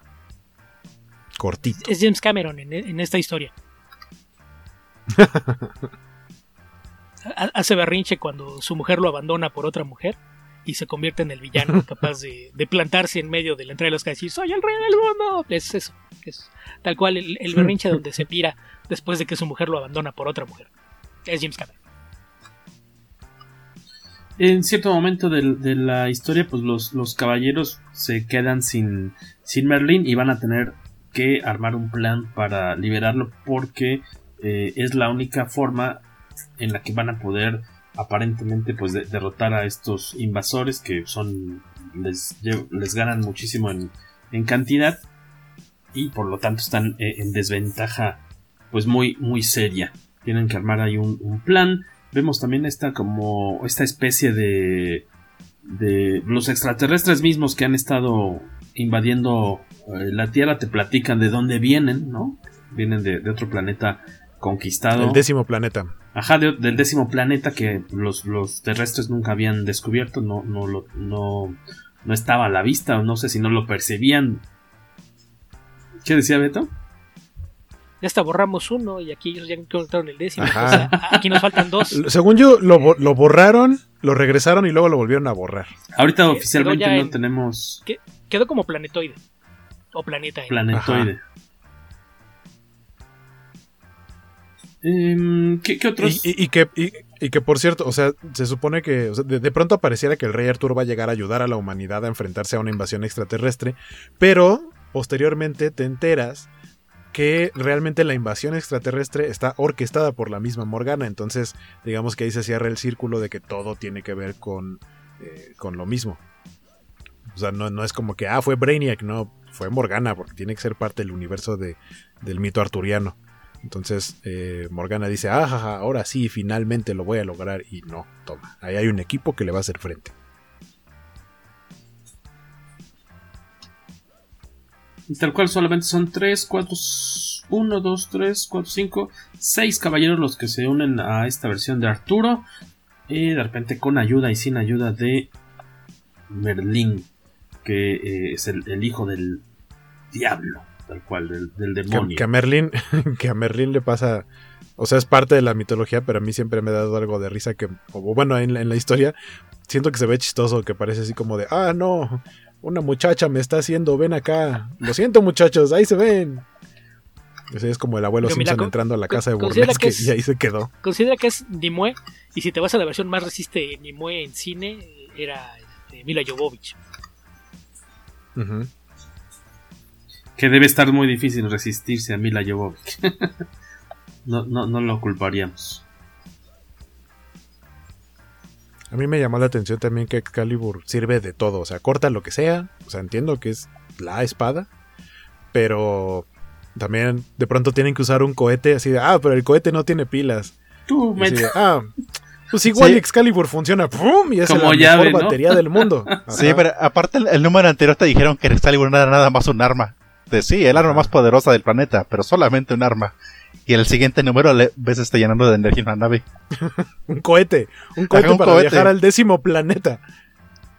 Ah, porque ah, eso, y eso, eso, porque están divididos en equipos, el, el, cómo llegan al décimo planeta cada quien por su cuenta, sí se me hizo como un tal cual un hechicero lo hizo, porque a ellos les está costando trabajo conseguir la nave y los otros dicen, ¿cómo vamos? Mm, háblale a la dama del agua, ella nos puede llevar y ¡fum! los teletransporta así de, pues si hay agua en ese planeta, es mi terruño y seguro los puedo llevar y ya. Los tele, teletransporta de un charquito al otro. Recuerda que el agua en otros planetas puede ser algo muy distinto. Entonces es un riesgo, no, no sabes. Sí. Por ejemplo, está el caso de Draculón, donde el agua es sangre. Por si no lo sabían, Draculón es el planeta donde viene Vampirella. Por eso es que ella no Vampirella. es una vampiro malvada. Para ella, beber sangre, pues es tal cual como beber agua, porque en, en Draculón hay agua. ríos de sangre. Para ella fue una sorpresa que era en un planeta donde, ay, tú, mira tú, estos humanos están llenos de agua. Así nunca tendré sed. O sea, o sea, sí, pero. La villana, ¿qué les parece? Muy chenchual. Aparte de muy chenchual. Que aparte siento que a la menor provocación, cuando digo, de por sí su atuendo es muy así de revelador todo el tiempo, a la menor provocación hace una pose de. Porque le quiere meter mano el, el que es como su, su aliado humano. Que es el que secretario de seguridad de, las Naciones, de las Naciones Unidas, ¿no? Ajá. Y cuando le quiere meter mano es así como de guácala, ¿qué traes en la espalda? Y así se voltea bien sexy, así de, bueno, más esta ETS que alguien me pegó. y así de, ay no, guácala, ya nomás por eso ya no te voy a tocar. ¿Les gustó como villana? Bueno, la, la forma en la que eh, la presentan en esta maxi serie. Sí, también siento que funciona, o sea, de acuerdo a lo que se requiere en la historia, ¿no? De ella, ella trata de evitar que los demás caballeros eh, reencarnen, trata como de atrapar con su mano mística, mágica, eh, a estos eh, hechizos que van a llegar a cada una de las personas. Y Merlín se da cuenta y como que le da un manazo este, mágico para que pueda, pueda lograr su cometido. Y así de, ah, ahí está Merlín, maldita sea, hay que detener a Merlín. Y, o sea, siento, como decía, siento que funciona para, de acuerdo a, a, cómo tiene que embonar la historia, aunque muchas de las cosas que, que, ya hemos estado platicando, siento que es como de, ¿por qué? Pues porque sí, a fin de cuentas aquí hay magia, aquí se puede de todo. ¿Hay algún aspecto de esta serie que no les haya latido? Yo, como, como platicamos hace rato, a mí lo que siento que no me latió tanto es que siento que sí se ve y se siente como un cómic ya viejo. O sea, es del 83. Va a cumplir 40 años ya. Ajá. Ajá sí, güey, o sea, yo le. Bastante viejito. Yo, uh -huh, yo, le noté que ya algunas cosas estaban muy pasé, pero aún así a mí se me hizo bastante disfrutable. Digamos, yo Ajá, no tengo, se, yo se, no tengo tanto este el estigma de guajo que no le gustan a los viejitos. Hecho. Eso. Se le ven los años, de, pero está también de que, ejecutado que. Uh -huh. Sí, aparte el arte es buenísimo y hace que aguante bien el cuerpo del cómic en general. Sí, a mí el, arte me gustó mucho. Tal vez lo que yo le haría como para una actualización y que fuera un poquito más eh, disfrutable sería darle una actualización al color. Porque el color sí es muy de su época y básicamente son flats. Y aparte son flats de colores muy chillantes. Entonces de pronto tienes a un Rey Arturo con, con su cabello rubio, pero es un rubio amarillo. Eh, su, creo que la parte del pecho es, no sé si es roja o azul, pero es un rojo, un azul muy intenso. Lo de los brazos, la cota de malla de los brazos también es un, se supone que es un dorado, pero es totalmente amarillo. Yo lo que haría sería darle una actualización al color, porque el dibujo y las tintas están increíbles. Ahí el problema es que probablemente habría que negociar esto directamente con Bullet, porque ya sabemos que después de The Killing Joke le, le agarró tirria a que algún otro colorista le metiera mano a su trabajo. Entonces, si, si es en portadas, no le molesta mucho. Pero desde aquel entonces, lo, que pasó con, el color de, eh, Higgins en, aquel cómic, decidió que no iba a permitir que ningún otro colorista tocara sus páginas interiores. Entonces, pues tendría que hacerlo él, que sabemos que, que hace un gran trabajo cuando colorea. Digo, ahí está la, la edición de, de, aniversario de Killing Joe como evidencia de, de, lo que es el color uh -huh. cuando lo aplica él directamente, pero tendría que hacerlo él y no, no sé, pero no me imagino a Brian sentándose a hacer las casi 300 páginas de color para esta serie. Dice Rogelio Fortanel que no envejeció chido el cómic, entonces depende. O sea, si te laten los cómics de los 80, está perfectamente bien, pero si estás más acostumbrado a los cómics de los 2000 para acá, probablemente te vaya a, a pesar un poquito en, algunos, en algunas partes. Eh, a mí me gustó que es una historia es muy inocente, ¿no? Eh, el, el, rey Arturo eh, y, de hecho sus compañeros como que casi siempre están convencidos de que deben seguirlo sin, sin ninguna duda y cuáles son los valores bajo los que tienen que comportarse. Incluso el mismo Lancelot que sabe que está haciendo mal se, se, se pregunta constantemente y luego le, pero se le quita después de un revolcón o dos con, con la reina. Eh, el arte está muy bonito. El, color a lo mejor lo que hace que se le note los años. Y tal vez lo que no me fascina tanto es que, como ya habían mencionado, es esta cuestión de que teniendo a estos 6-7 personajes que son los que rodean al rey, solamente dos o tres son los que lucen un poquito más y a los que les dan más trasfondo y otros de repente pues sí nada más están ahí para porque hay que son parte del plan pero casi no sí, sabes de... no sabes más de ellos sí curiosamente y para beneplácito de Barín a los que le dan más protagonismo son, los, son a las minorías porque lo que es al japonés y al sudafricano son los que menos desarrollados están Ajá, las escenas que les ponen es como de, ah, mira, los están jugando fuercitas. Y ya, y en la siguiente toma se quedaron dormidos jugando fuercitas en un empate.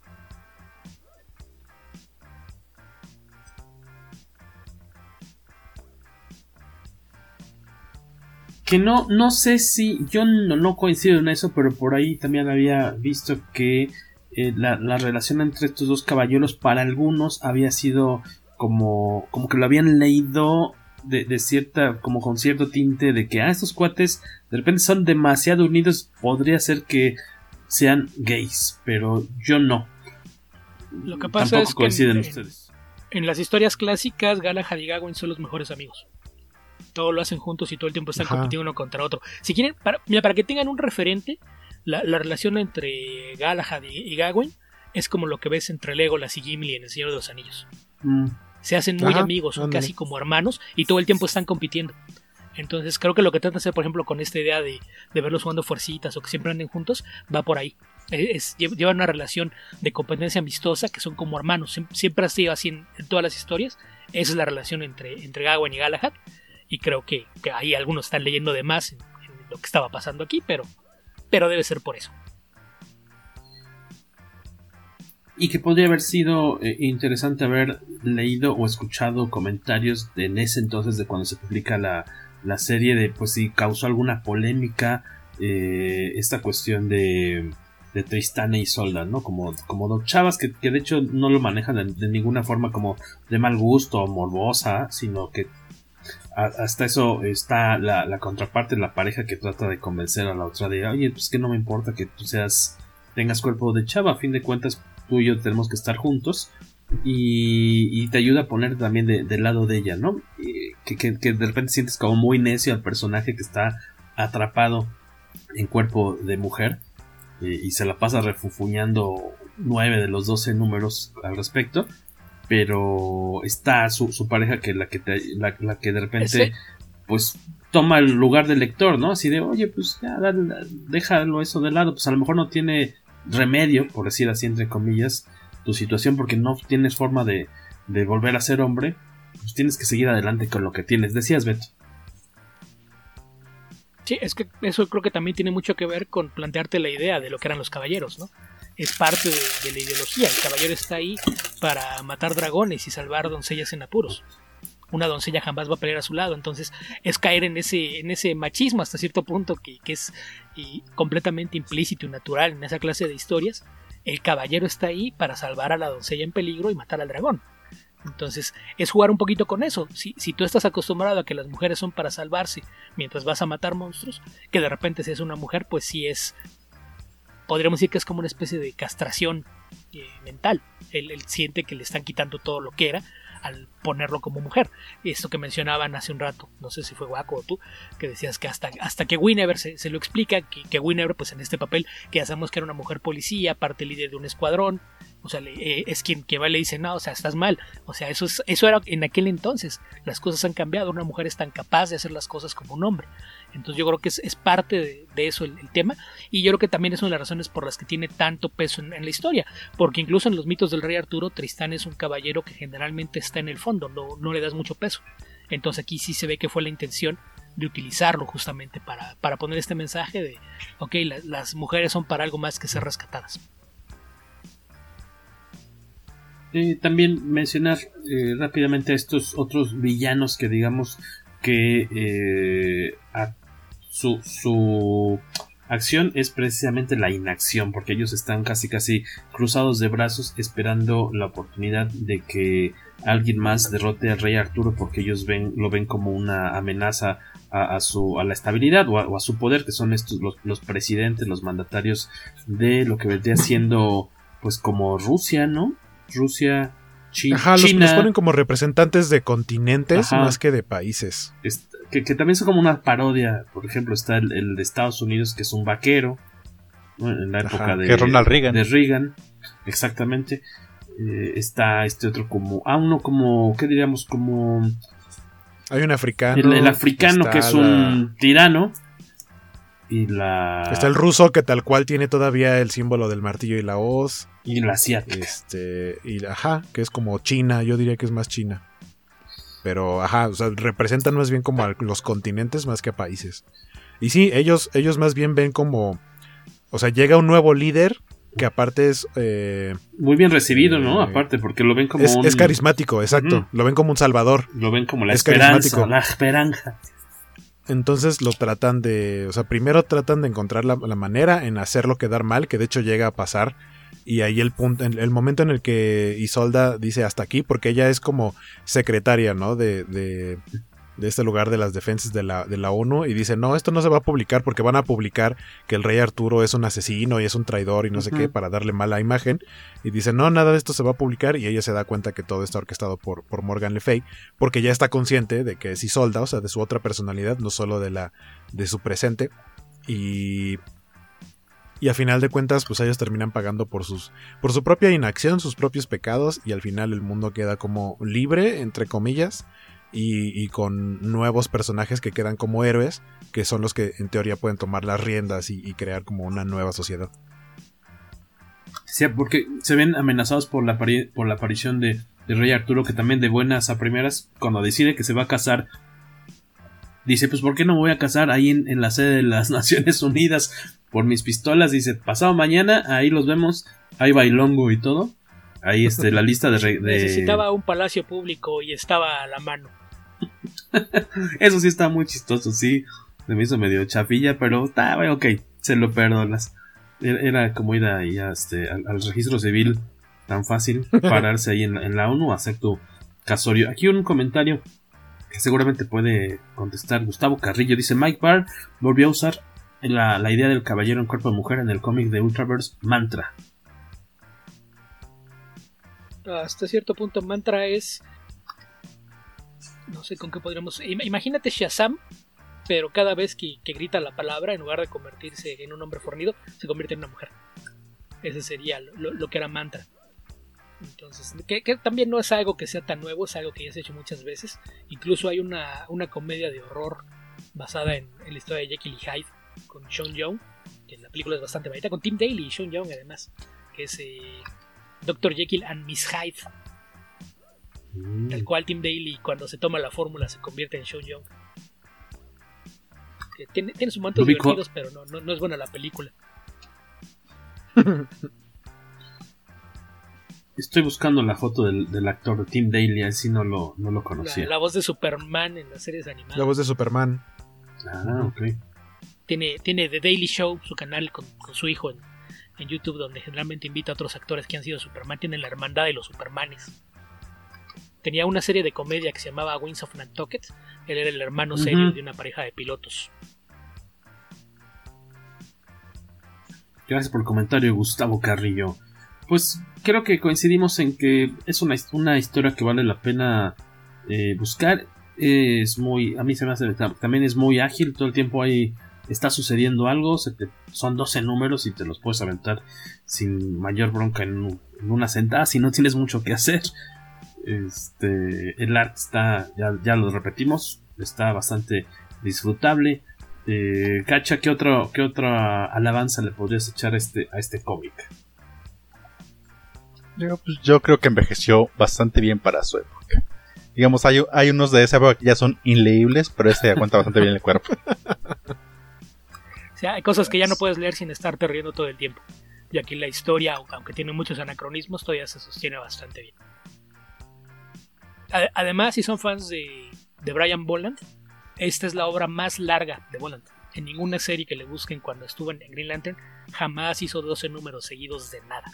Es la, obra más larga de, de una sola cosa hecha de corrido que hizo en toda su carrera que de hecho recomiendan leerla de corrido. O sea, en lugar de los lectores originales de esta serie se tuvieron que aventar tres años leyéndolo de poco a poquito. Eh, y el efecto, pues a lo mejor se, dispersaba mucho de, de, la, de, la, aventura y de los cliffhangers y demás. Aquí si te la avientas de corrido, no, eh, está bastante efectiva. Yo creo que la historia que transcurrirá como se siente como si pasara en apenas unos, unas dos semanas, algo así, ¿no? O sea, es, como un, lapso muy cortito entre que llega el rey Arturo y, y suceden las últimas, ahora sí que la, gran batalla es algo muy, muy rápido, creo yo. Sí. Quieren ser semanas. Y eh, al final, sin echárselos a perder, aunque han pasado 40 años de, su publicación, tiene un, como un cierre bonito, como este, un epílogo bonito de esta cuestión de, pues, de la repetición del rey Arturo va a estar siempre cuando se le necesite, ¿no? Va, va, a regresar. Que tomando en cuenta que es uno de los arquetipos de historias de fantasía, lo que haces es darle un epílogo que te muestra el ciclo de fantasía una vez más. A mí me gusta mucho ese final. Sí, está, está, chida. Pues sí. A mí no me gustó mucho el diseño de los personajes que salen en el epílogo, pero está bonito. Sí, están cotorrones, pero. Pero funciona, funciona. El rey Arturo puede ser de cualquier forma. O hasta morfo, como esos monillos. Eh, por cierto, este, no sé si algunos de los que nos están eh, escuchando hoy llegaron a, leer esta historia. Ya nada más nos gustaría que nos dejen algún, algún comentario al respecto. Si tienen una opinión que quieran ahí dejar para que quede eso asentado en este episodio de Poderoso Podcast Cómica Asesino, pues que también nos dejen de tarea ustedes algo de lo que quieran que toquemos en próximos episodios. Eh, ya por ahí seguramente eh, ya escucharon o vieron el episodio dedicado a una parte de, lo que es el cómic de Jupiter's eh, Legacy. No sé si ya estuvieron viendo la serie, ya hay opiniones interesantes y encontradas en redes sociales, a quienes les está gustando mucho, a quienes a lo mejor no les ha convencido tanto, como a Waco creo que de plano no, no la ha latido mucho. Nosotros vamos apenas en el tercer, cuarto episodio, nos está, al momento nos está gustando, no sabemos si después afloje, pero pues... Una producción de ese tipo no la puedes tener con efectos similares a los de la Roverso. Y eso sucede en el capítulo 1. Y no hablemos de las actuaciones, maquillaje, diseño de personajes y demás. Algo, lo, lo, que sí puedo decir en su favor es que ya lo han hecho en otras series, pero como se cuenta en dos temporalidades diferentes, cada que cambien de temporalidad cambia el formato. Cuando están en el presente es formato ancho y cuando están en el pasado se amplía, se quitan las barritas. E ese efecto está padre, pero, pero más allá de eso, este, tengo que leer Jupiter Circle para saber si de ahí tomaron algo, porque de Legacy no tomaron yo creo que ni dos páginas. Lo, lo, lo, más triste es que es un epílogo de seis horas que no te lleva a ninguna parte. Ok. Guía Comics nos pregunta qué les parece que, siguiendo la línea arturiana, hablar del papel o del personaje o de la aproximación de Merlín en el mundo de los cómics. Eh, yo no. Otras encarnaciones de Merlín en los cómics, Beto. Hay, hay varias. De, de, de, bueno, está el DC que no tiene nada que ver con este. Pero hay muchísimos cómics. Hay mu muchos cómics basados en las leyendas de Arturo. Hay una novela gráfica que se llama. Creo que se llama Uther a secas. Eh, que está pintada mm. por Bo Hampton. Que a lo mejor algunos lo ubican por ahí de, de cosas que hizo con, con, Batman. Que es como el, digamos, el prólogo. Donde tienes la, la idea de, de que Merlín es inmortal o de que es el hijo del diablo, el mito de los dos dragones enterrados, etcétera, que está mucho más apegado a las leyendas antiguas. Que, insisto, por eso a veces es, importante ver de dónde conoce al rey Arturo, porque casi todo el mundo en, nuestros días es, lo que sabe viene de la espada en la piedra o Excalibur, o de cosas que alimentaron de ahí. Yo ambas las debo haber visto en la misma época por ahí de, no sé, el 83, 84, las dos. Entonces, eh, lo, que yo entendía como los mitos de, de, Arturo viene de esas, de esas dos películas. Yo me volví muy fan de todas estas historias, entonces he leído muchísimos libros. Por ejemplo, una, una actualización que no, no se siente tan, tan anacrónica como esta, la hay en novelas, novelas de Peter David. Él, la primera novela que publicó la vendió antes de vender su primer guion de cómic. Por el tiempo que tarda en procesarse la novela, la novela apareció cuando él ya estaba escribiendo cómics para Marvel eh, pero eres, es tal cual la, la historia cuenta eh, qué pasaría si Arturo regresara en el presente, en aquel caso era finales de los 80, y, y llega para tratar de salvar un mundo que estaba en, en, decadencia, entonces cuando llega originalmente se convierte en Arthur Penn, se, cambia el nombre para, para, que sea más contemporáneo, y, y, e inicia su campaña para convertirse en el alcalde de Nueva York.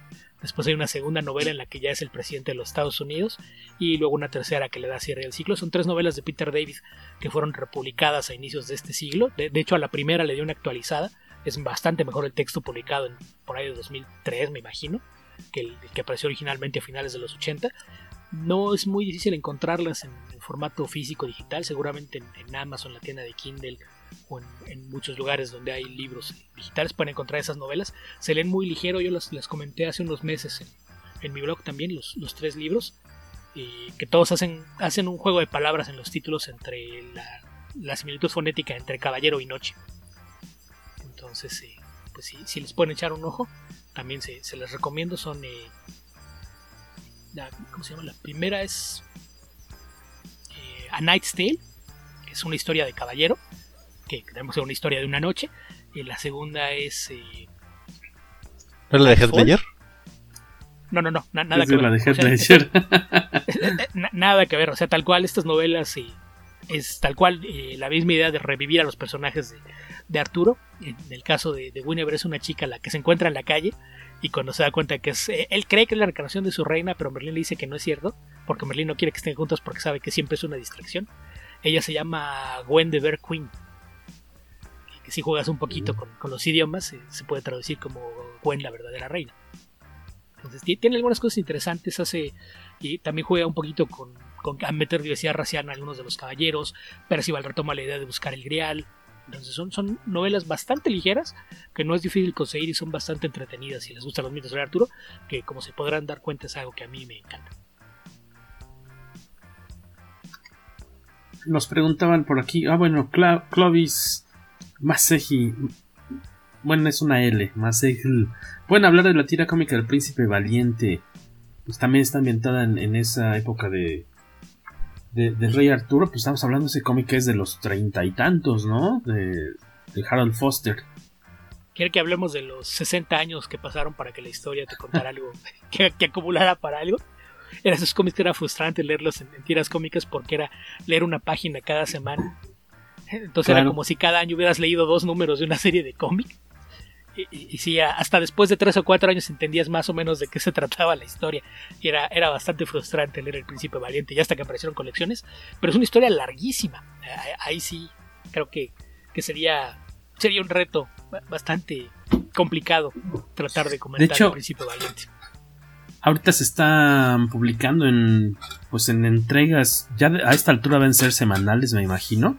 Eh, no sé si son de Planeta, es que estaba tratando de sacar uno, pero son tan grandes que se atoran en los libreros, así que creo que voy a quedar con las ganas de, de, mostrarles en qué formato se están publicando. Y seguramente les ha tocado verlos en puestos de, de revistas, yo creo que tienen pues unos, yo creo que ya van para el año de que se empezaron a publicar aquí en México, pero estaban proyectados para hacer como 60 tomos, me parece.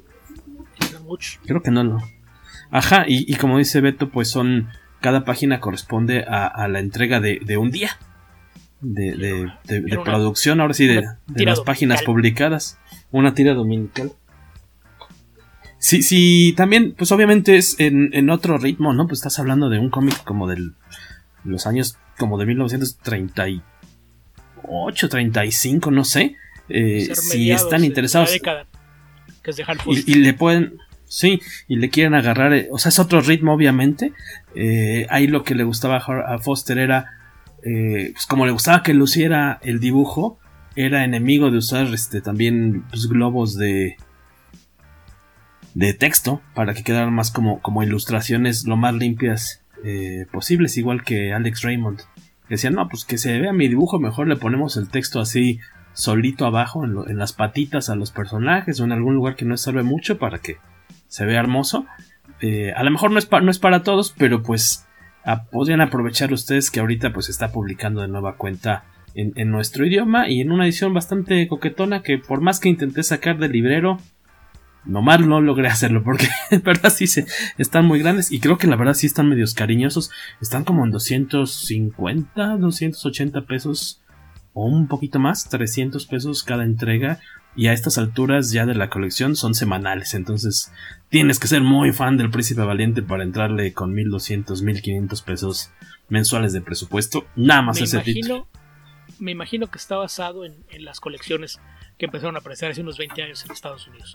Que la, historia, en términos generales, trata sobre el hijo de un rey lejano que admira mucho al rey Arturo. Hicieron alguna alianza por ahí y, de estas cosas que empezó como guerra y, después decide enviar a, su hijo, que tal cual es el, protagonista, el famoso príncipe valiente de la historia, es el, el, hijo de un rey lejano que se muda a Camelot para aprender lo que es la, la, vida de un caballero honorable al lado del rey Arturo y los caballeros de la mesa redonda. 1937 y lo bonito de esta colección es que cada número eh, recopila el trabajo de un año las tiras de un año. Eh, eh, como, digo, ahora sí que sí tienes que ser tan muy clavado, que te interese mucho. Porque también es otro formato de contar historias con viñetas pues muy cuadraditas, ¿no? O sea, no, no tampoco era tan experimental en, esa época. Yo, por ejemplo, me quedé como en el octavo, noveno tomo, ya después ya fue imposible seguirle, seguirle la pista a, al título por, por, por cuestiones de, de presupuesto. Pero ahí está esa, esa opción. Y también hay, hay por ahí, aunque nunca la he visto, hay, hay películas. Bueno, tuvo seriales, creo, ¿no? Beto, o sea, estos. También tuvo serie animada. Serie Me animada, de seriales. Creo que hay una película. Un Yo sé, que largometraje. tuvo, yo sé que tuvo serie animada porque era la que decía otra vez esta pinche caricatura del príncipe Oh. Sí.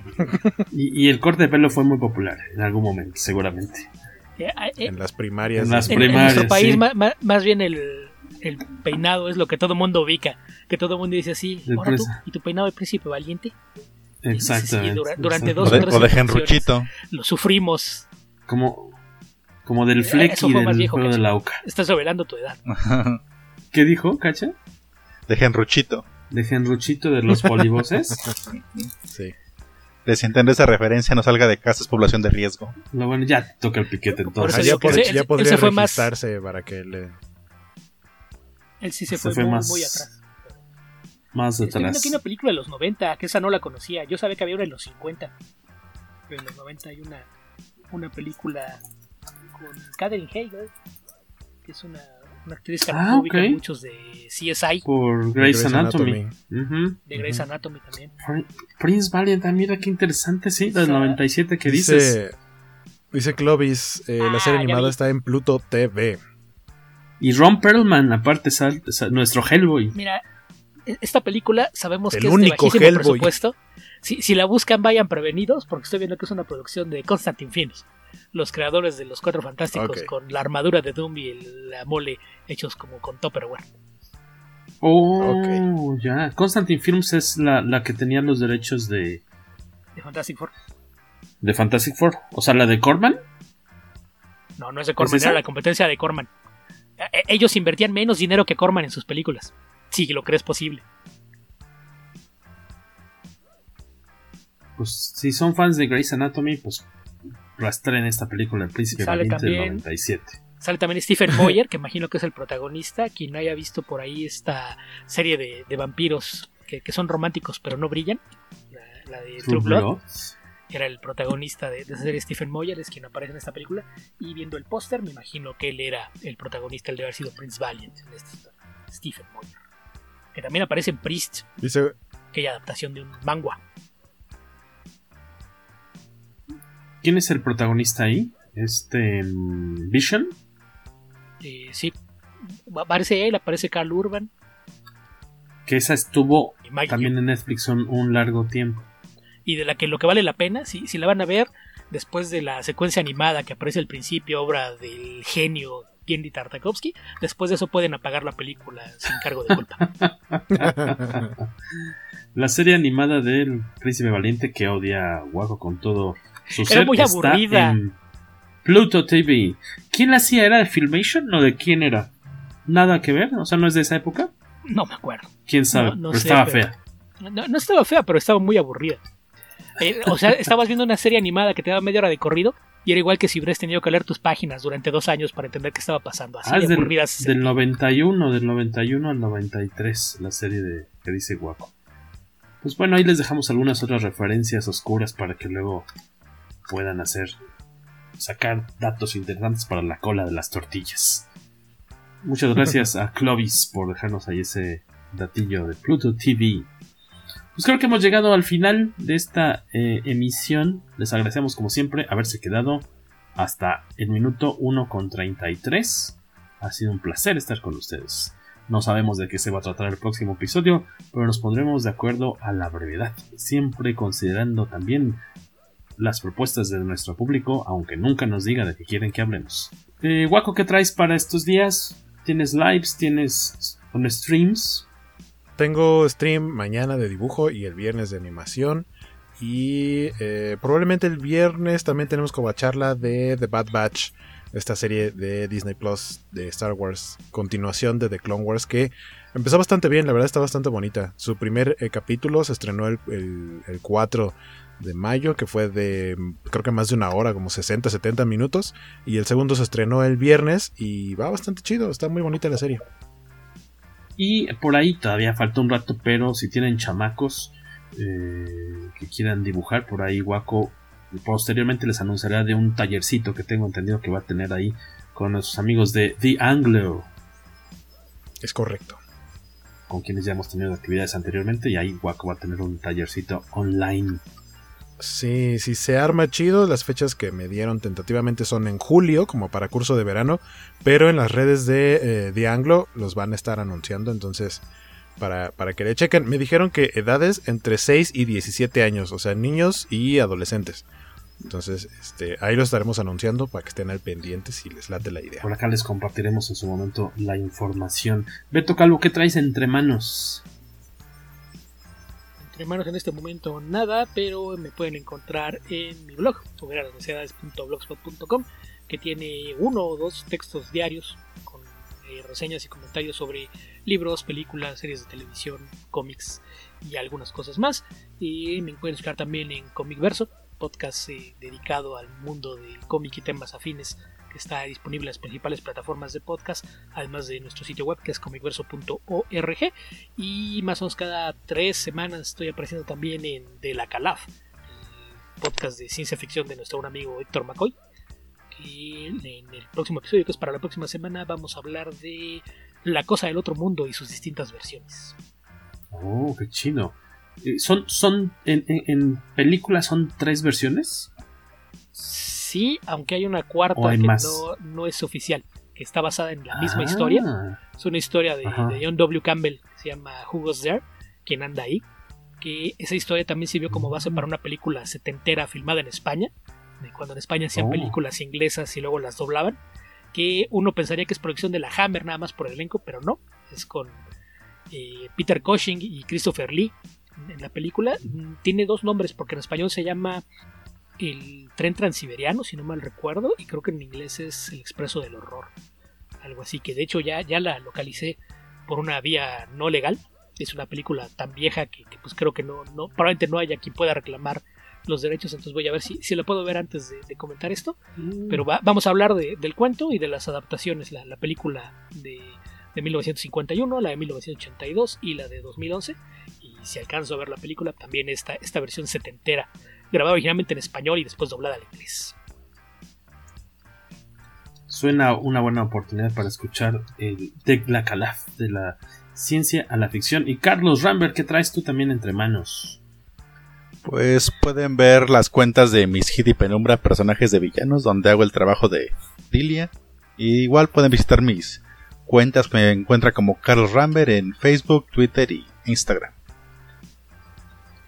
Pues los invitamos a seguir a eh, Revista Comicase en Twitter, Facebook, eh, Instagram. Por allá andaremos eh, pues tratando de subir algo casi todos los días, algún dato interesante o compartiendo alguna noticia. Nos pregunta Rogelio Fortanel, ya para cerrar, que si existe la posibilidad de que más adelante organicen un, evento con Janet Basaldúa, donde también realice sketches aparte de la sesión de firmas. Yo lo veo no, no complicado, pero a fin de cuentas, como eh, bueno, entre semana, eh, Basaldúa está pues al 100% metida en su trabajo para, para Marvel, pues no quiere obviamente eh, perder o quedarles mal, ¿no? Por hacer un evento en fines de semana pues es su, único tiempo de descanso tiempo libre. Eh, ahorita pues tal cual eh, si te imaginas que va o sea si tú llegas a que te hagan una firma o un sketch eso implica que eh, tienes que estar parado ahí a lo mejor 20 minutos media hora depende. Entonces sería un evento muy aburrido y muy largo porque a fin de cuentas podría atender a que a cuatro o cinco personas a lo largo de dos horas, cuando mucho. Entonces, hacer un evento para cinco personas, pues sí está muy complicado. En todo caso, creo que lo que te convendría más, Roger, es eh, ver si puedes contactarla eh, por Facebook y estar pendiente de cuando tenga eh, comisiones, ¿no? tenga temporada de comisiones abiertas que es cuando podría de hecho nosotros con mucho gusto si llegamos a saber de que esté haciendo sketches eh, ahora sí que bajo pedido lo anunciaremos en las redes sociales y con gusto a ti Rogelio te, avisamos eh, luego luego para que te puedas poner en la fila pero yo creo que mientras no haya convenciones de cómics sí, sí lo veo complicadón un evento en el que sean sketches está por la cuestión del tiempo y que a fin de a fin de cuentas ahorita lo que se trata es de no permanecer en el mismo lugar por demasiados minutos, ¿no? Pero pues ojalá, solo el tiempo lo dirá. Eso se sacan por esperar hasta que se hiciera artista en demanda en Marvel, no haberlo hecho cuando asistía a muchos eventos por acá y no, no le hacían tanto ruido. Desde que, pues, a, a, habemos quienes sí tenemos nuestros sketches con anticipación y ya no andamos sufriendo por eso. Tú, tú tienes un Batman muy bonito, ¿no? Eh, un Batman y un Spider-Man. ¿Te acuerdas que, a, que yo ¿alguien, conseguí un Spider-Man y un Batman? Alguien aplicó por ahí la de francotirador en, en, En subasta. Y, y, lo hizo por una situación muy tonta además, porque un dibujo al que solamente le falteaba espotear los negros, decía, no, es que está, no está terminado, entonces no, no, no quiero ese Batman, mejor me voy a pedir el, el Spider-Man. Entonces yo lo que hice fue que una, una mole, algunos meses después de eso, le llevé ese Batman para que pudiera espotearle los negros y hacerle los, los acabados. Ya lo, y además le encargué un Spider-Man, entonces yo tengo mi, mi Batman y mi Spider-Man debidamente terminados y como debe ser. Aparte eran muy fuiste baratos. Paci fuiste paciente, sí. Ahora ya obviamente no es tan barato como en ese entonces, ya, ya son otras No. otras este, tarifas, Roger, para que le vayas ahorrando. Ya, ya se, Pues ya ya se cotiza en dólares. Exacto, sí, no, ya, ya no, no, no es tan económico, pero valdrá la pena la espera, Roger. Pues gracias a todos, de este lado Jorge Tobalín, me despido. Estuvieron aquí El de los Alberto chinos. Calvo. Ese, Ese no es el de los chinos, pero bueno. Si es que Alberto Calvo. no- nos hace. Termina haciéndolo ahí como uno de los tres chiflados. Ah, Como sea que- Chaparrón Bonaparte, más bien. O, o sea que alguien debería darle un zape. Se, No. aprove- se aprovecha de que no estamos Lucas- ahí. Como Lucas Tañeda. Bueno, no, en el caso de Jorge sí sería Chaparrón. Pues gracias, señores. Nos despedimos. Esto fue todo esta semana en un episodio más del poderoso podcast. Com Comicase. Suerte. Abus.